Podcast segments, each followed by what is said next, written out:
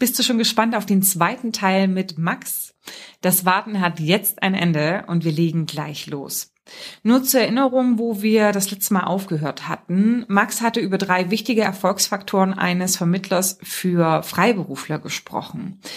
Diese waren zum einen das Thema Mindset, also eine klare Entscheidung zu treffen und sich eben ausrichten auf den Erfolg die Einwandbehandlung auf Kandidatenseite, da hat er unter anderem auch den Spruch getätigt, ja, im Contracting Kandidaten zu finden ist einfach. Das heißt aber nicht, dass die Kandidatenseite einfach ist den muss man setzen lassen. Wenn du nicht genau weißt, was damit gemeint ist, hör gern in den letzten Podcast rein.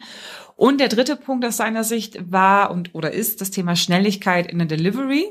Ja, und gerade im Zusammenhang mit dem letzten Thema haben wir darüber gesprochen, dass es Sinn macht, eben sich einen Pool an verfügbaren Kandidaten anzulegen, um schnell liefern zu können, aber eben auch Bedarfe kreieren zu können. Das lässt sich sowohl für 360 Grad als auch für 180 Grad realisieren und wir waren stehen geblieben an dem Punkt, wo wir eben darüber sprechen, wie genau das gehen kann und ja, welche Vorteile es dann am Ende auch mit sich bringt. Da machen wir jetzt weiter. Bis gleich. Herzlich willkommen zum Personalberater Coach Podcast. Blicke hinter die Kulissen erfolgreicher Personalberatungen mit der Brancheninsiderin Simone Straub. Ja, ist absolut richtig, genau. Also, ne, also ich meine, das Vorgehen, was ich geschildert habe, setzt ja schon alleine voraus, dass du eigentlich auf einer 360-Grad-Rolle bist, sonst, sonst wird es ja schwierig. Mhm. Ähm, oder aber, aber ich glaube, wenn man, wenn man den Sinn dahinter versteht, wie du es auch gerade beschrieben hast, dass man einfach ein paar Kandidaten zur Verfügung hat. Ich glaube auch jeder, der eine Zeit lang als, als ähm, Recruiter auf einer 180-Grad-Rolle für einen speziellen Kunden arbeitet, bekommt auch irgendwann raus, was sind die Needs von dem Kunden, worauf legt er besonders viel Wert. Und da dann auch schon drauf zu achten bei einer Qualifizierung und das Ganze zu shortlisten und sich eine Pipeline zu bilden und zu überlegen, okay, hättest du Lust, prinzipiell da anzufangen, dann und dann ist er verfügbar und dann auch einfach proaktiv ihn vielleicht mal zu versuchen reinzuverkaufen, wenn jemand verfügbar ist, auch wenn mhm. gar kein Need da ist. Ja. Ich glaube, das, das ja. ist so die Power hinter diesen verfügbaren Kandidaten, ja. von denen ich geschrieben habe, dass ich einfach da wirklich proaktiv rein verkauft habe und ich sehe das sehr selten bei uns, dass Kandidaten, also wir liefern oftmals, ne? wir, wir machen viele Kaltakquise-Telefonate, irgendwann bekommen wir einen Job im Contracting, dann gehen wir auf die Suche, ähm, dann schicken wir die Kandidaten rüber. Also jetzt mal grob den Prozess ja, zusammengefasst. Ja, ja. Und das kostet unfassbar viel Zeit und auch Energie. Und ich sage halt immer, naja, ihr seid im Vertrieb, ihr sollt verkaufen können. Ihr müsst ja auch die Verkaufsskills lernen. Das heißt, auch da, wo vielleicht ein Vielleicht-Kunde ist, der noch gar nicht weiß, dass er ein Freiberufler will, kann man ansetzen. Und das geht eben auch mit verfügbaren Kandidaten, wenn man die ja wirklich auf dem, auf dem Desktop hat und dann sagen kann, ich schicke dir mal ein Beispielprofil rüber, der ist gerade verfügbar Überleg es dir doch mal. Das ist ein anderer Ansatz, als nur an Jobs zu liefern. Ja, ja, also das ist, war jetzt sehr platt gesagt, ne? Also überlegst dir doch mal, aber man kann natürlich eben auch hergehen und sagen, okay, den Kandidaten, den ich habe, was macht den denn aus? Was war auch so ein Paradeprojekt, wo er besonders gut performt hat, beziehungsweise so ähm, Kernerfolge, Key Achievements. Mhm. Ich habe überlegt, ob ich mich auch hinreißen lasse, aber okay, Simone, bleib beim Deutsch, bleib beim Deutsch. Ähm, und äh, dann vielleicht auch zu schauen, für welche Unternehmen, für welche Branchen könnte dieses dieser Erfolg, könnte dieser Skill denn interessant sein und so dann eben auch im Rahmen seiner ähm, Unternehmens- und Zielkundenliste mal zu schauen, okay, ich rufe gezielt die an, ja, also dieser, das ist ein total wichtiger Gedanke, der im Perm jetzt mittlerweile schon seit ein, zwei, drei Jahren wirklich gepusht wird, zu sagen, macht mehr mhm. aus den Kandidaten, die ihr habt. Aber ich finde im Contracting ist es noch nicht so angekommen in der Form, dass man es am Telefon macht. Also manche machen eben diese Sendouts, ne, ähm, spezifische Sendouts oder über, über Mailshots, über Newsletter. Aber so das am Telefon auch als Aufhänger zu nutzen, ja, in die IT mal reinzugehen und nicht als 380. Berater zu sagen, hey, hallo, ja, wir vermitteln freiberufliche Experten im Bereich IT oder Java in Bayern, hast du denn nicht Projekte, ja? Sondern ja. wirklich mit einem konkreten Profil auch reinzugehen, das kurz anzuteasern und zu fragen, wie könnte der dann aktuell ähm, Ihnen weiterhelfen? Ja, oder wie könnte der Ihnen mittelfristig weiterhelfen oder whatever, ja? Oder inwiefern ist denn das Thema, weiß ich nicht, was momentan so der das heiße Thema im Contracting ist, ja, wie könnte denn äh, der Kandidat ähm, oder ähm, in, nee, sorry, ähm, inwiefern pushen Sie denn momentan das Thema XY auch, ja, mhm. oder keine Ahnung, ne, kreativ zu sein, aber das definitiv ein wichtiger Punkt. Und etwas, was vorhin untergegangen ist, das hast du ja auch gesagt, finde ich, wird auch zu wenig gemacht. Ähm, jetzt durch Corona und so weiter, da ist man ein bisschen bequem geworden, aber Kandidaten auch zu treffen ja, wieder rauszugehen. Ja. Und das ist sowohl Perm als auch Contract, finde ich, ähm, interessant. Gerade wenn man in Richtung ähm, besseres Verständnis des Kandidaten denkt. Wenn man auch einen Qualitätsanspruch hat, dann möchte man die Kandidaten natürlich auch gesehen und kennengelernt haben. Aber auch so diese Beziehungsebene, die Vertrauensebene in Richtung auch Referenzen, Leads und so weiter, darauf zahlt es natürlich auch extrem ein. Ja, zu 100 Prozent. Also kann ich nur unterschreiben. Also ich muss auch immer wieder sagen, dass ich schockiert bin, wenn, wenn ich mitbekomme, dass Leute rausgeschickt werden, die nicht getroffen wurden, weder virtuell noch in Person, weil ich mir gesagt habe, für mich war das immer so eine Sache, ich, ich stehe ja auch irgendwo mit meinem Namen ein, wenn ich jemanden vorstelle und dann auch noch sage, ich werde für den Service bezahlt, dass ich hier Kandidaten für denjenigen habe. Ich habe ja eine Vorauswahl gemacht. Ich möchte im Sinne meines Kunden jemanden liefern, der diesen Job kann, vielleicht sogar noch besser kann, als die sich das will ich irgendwie gewünscht haben im Idealfall.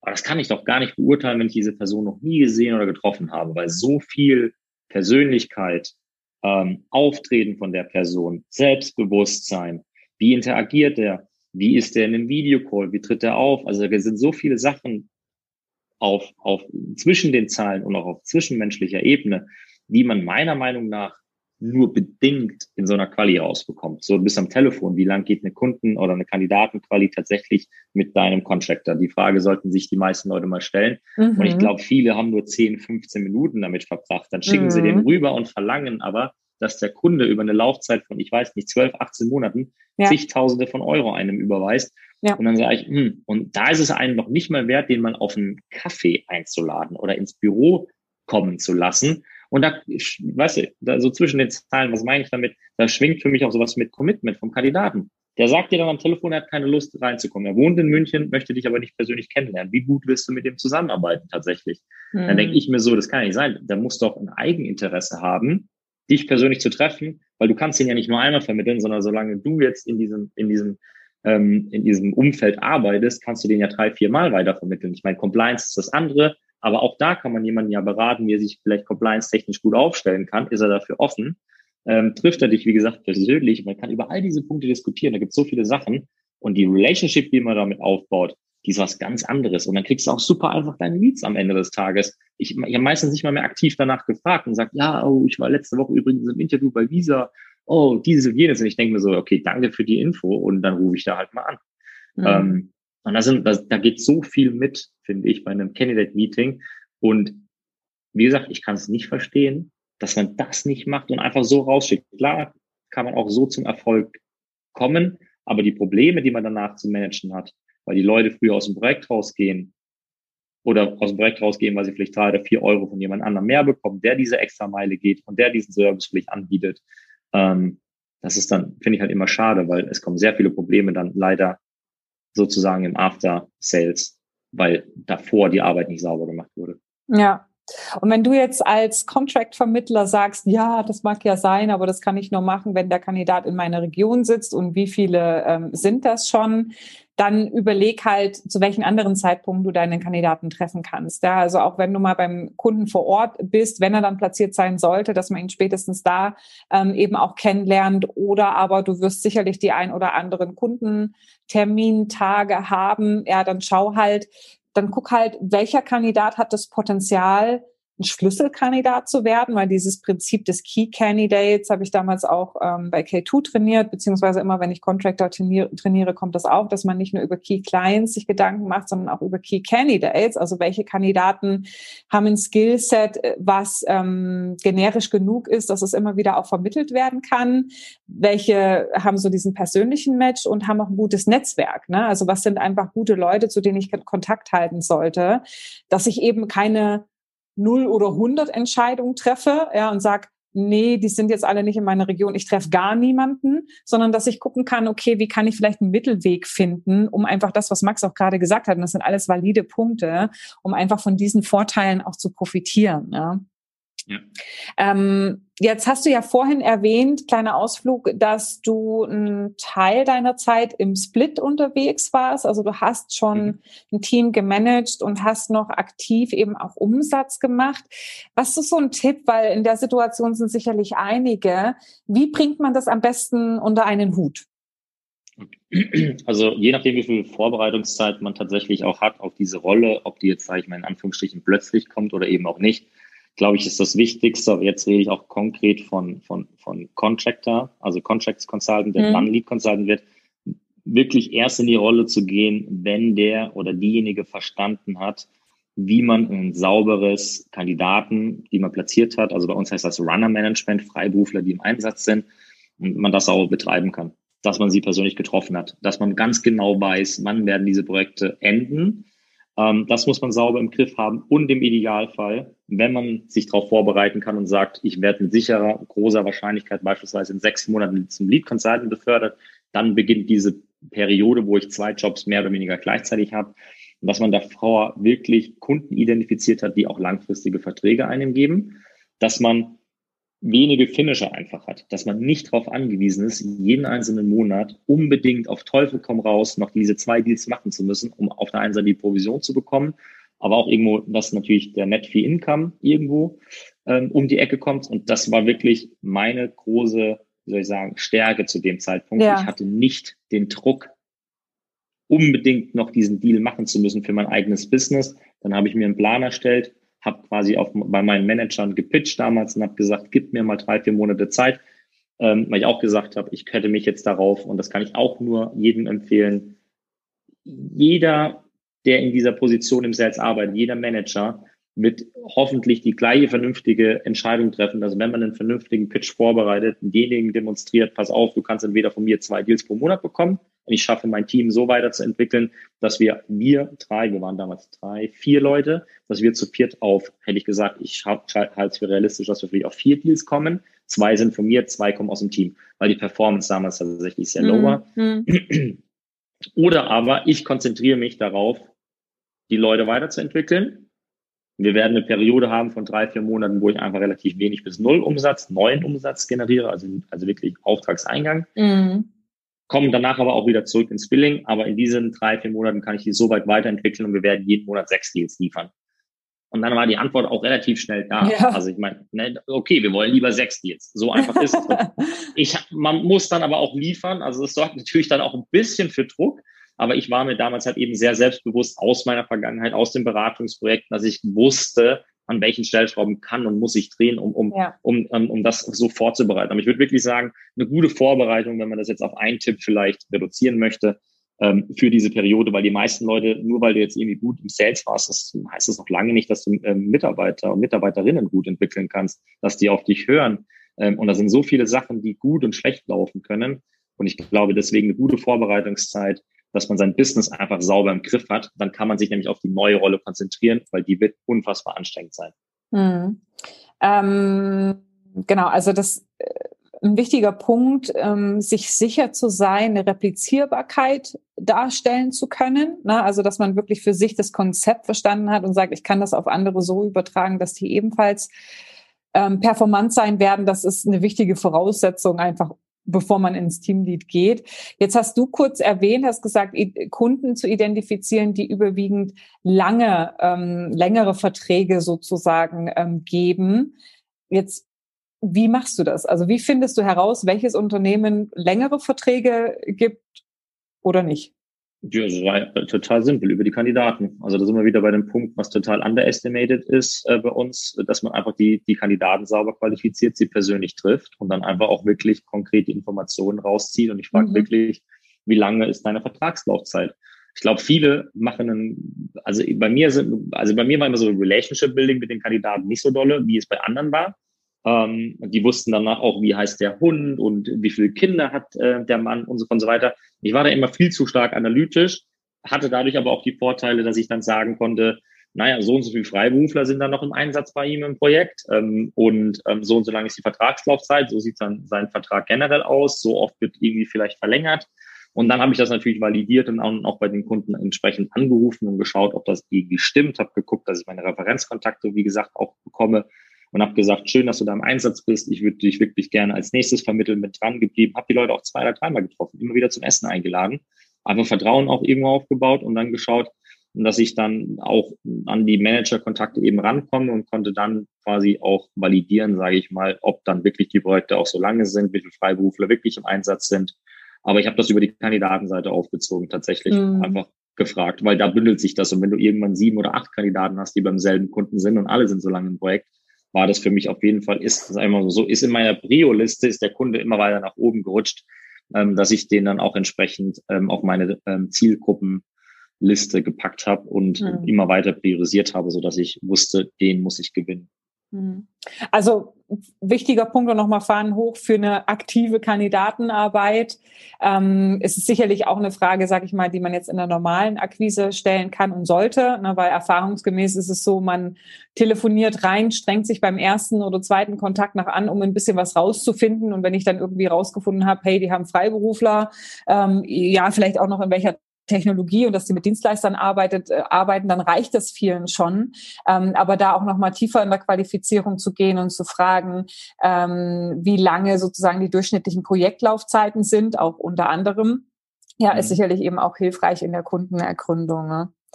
Ähm, Genau. Jetzt hast du ja vorhin ähm, gesagt, äh, genau, Leadership, ähm, also du bist ja in die Führungsposition gegangen, ähm, dass es natürlich jetzt nicht nur eine Grundvoraussetzung ist, gut performen zu können, sondern eben auch die Fähigkeiten und die Kompetenzen eben auch für Führung zu haben. Was würdest du denn sagen, sind so deine drei wichtigsten Inputs für ein gelingendes Leadership? Also der allerwichtigste Punkt meiner Meinung nach ist, ich habe den jetzt mal auch wieder schön im Englischen formuliert, People First. Mhm. Ähm, Menschen zuerst. Ist gar nicht richtig. so schwer. es klingt einfach fancy, wenn man es im Englischen macht. Okay, let's be fancy. People first. das ist richtig.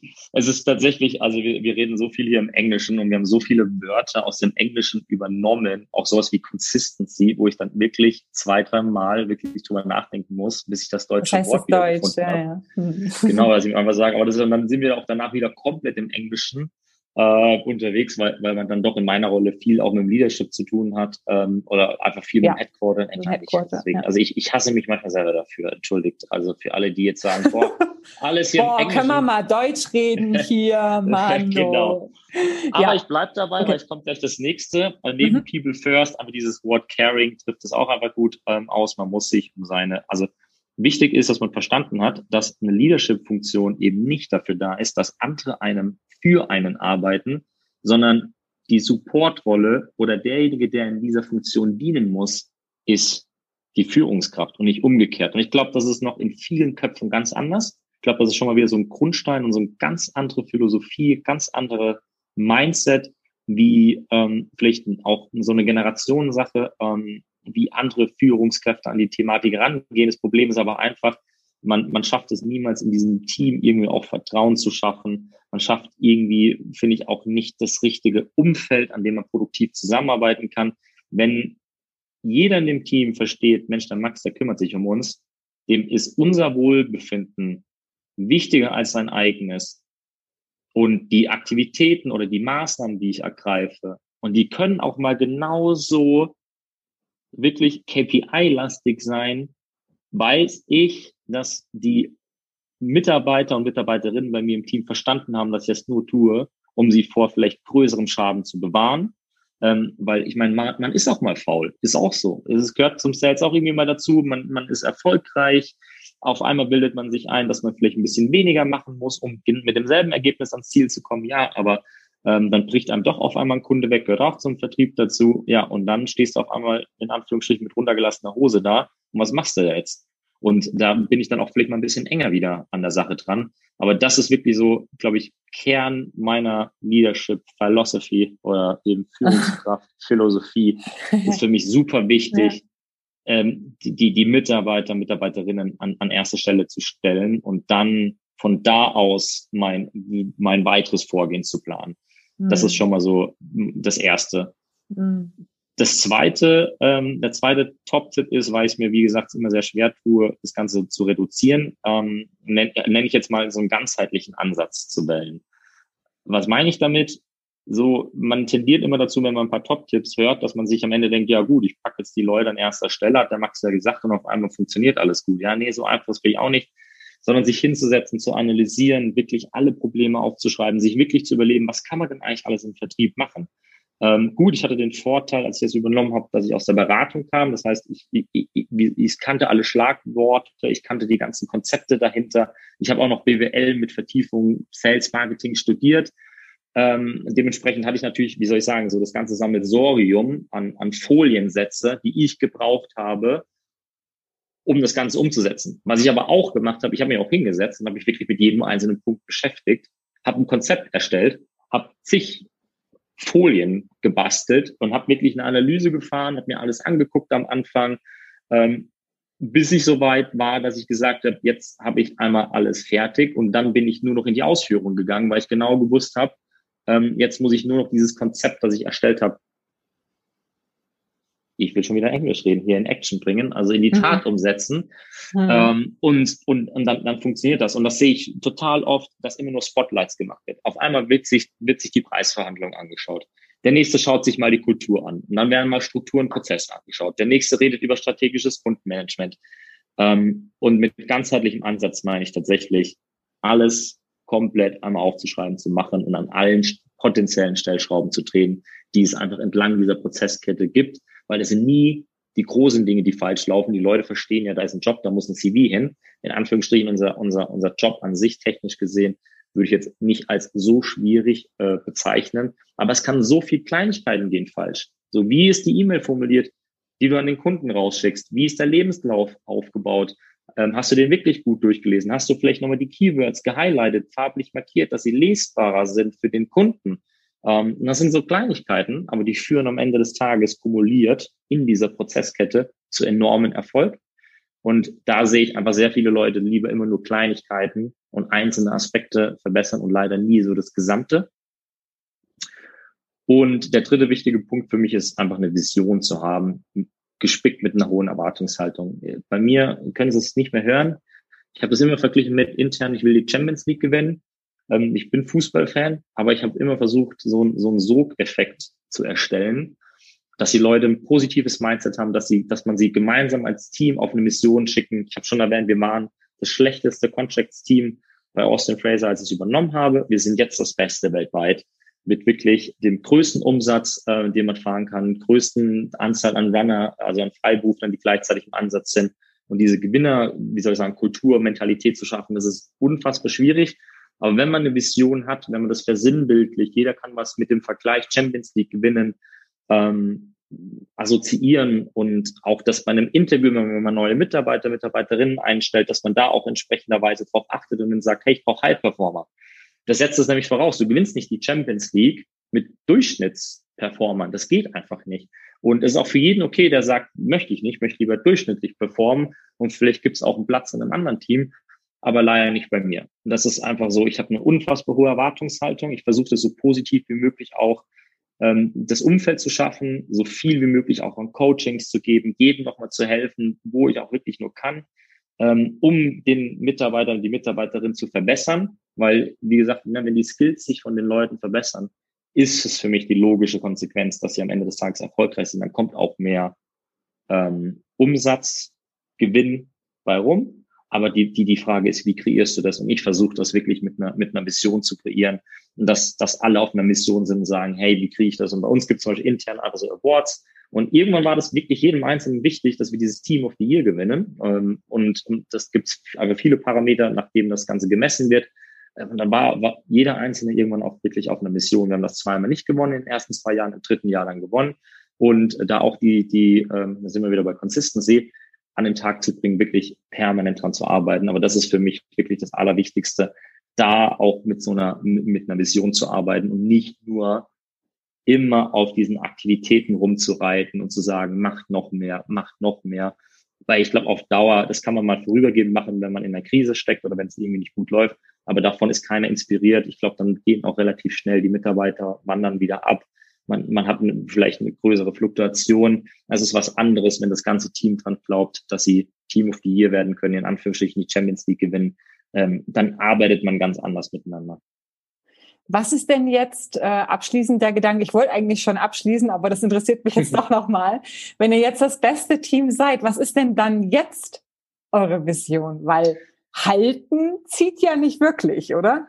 Das, das ist richtig. Ähm, und da kann ich nur abschließen mit einem Buch, was ich gerade lese oder zum Teil schon gelesen habe von Simon Sinek. Ich hoffe, ich spreche das jetzt richtig aus. Infinite Game, der genau diese Problematik eben auf, aufgreift. Und ich glaube, was ich im Moment versuche, was meine Vision ist, ist Inspiration zu schaffen und wirklich die, das Team dahin zu bewegen, dass sie weggehen von Zielen, die endlich sind, sondern Ziele sich setzen, die man quasi nicht erreichen kann, aber die dafür sorgen werden, dass natürlich du am Ende des Tages viel, viel mehr, ob es jetzt Umsatz ist oder was es immer erreicht haben ist. Also beispielsweise sowas wie, dass man zu sich selber einfach sagt, man ist auf dem Aspekt, sich jeden Tag kontinuierlich zu verbessern. So, du, du, du kannst kein Ende erreichen. Aber dadurch, dass du dich ja jeden Tag kontinuierlich weiter verbesserst, passiert ja auch eins, dass du mehr erreichen wirst, in dem, was du gerade tust. Ähm, weil auch ich kann mir jetzt das Ziel stecken, ob es jetzt, was ich als Managing Director ist, ob es CEO ist oder was auch immer, aber irgendwann kommst du ja wieder an diesen Punkt an, dass du das Ziel erreicht hast. Und ich glaube, das haben wir im Sales sehr oft, dass wir genau so eine Mentalität schaffen. Man ist in so einem, in so einem Game einfach drin, das irgendwo endet. Und ich versuche tatsächlich das gerade, ähm, diesen, diesen, diesen Change-Prozess einzuläuten, dass wir einfach da viel auf einer viel abstrakteren, viel höheren Ebene unterwegs sind und dass jeder von sich heraus das Beste geben will und gar nicht sagt, boah, heute versuche ich fünf Calls zu machen, sondern man muss man sich mal wirklich vorstellen und jeder, der jetzt irgendwo in einer Führungsposition ist, würde sich mit Sicherheit auch wünschen, dass jeder einzelne ähm, seiner Consultants doch jeden Tag das Beste gibt.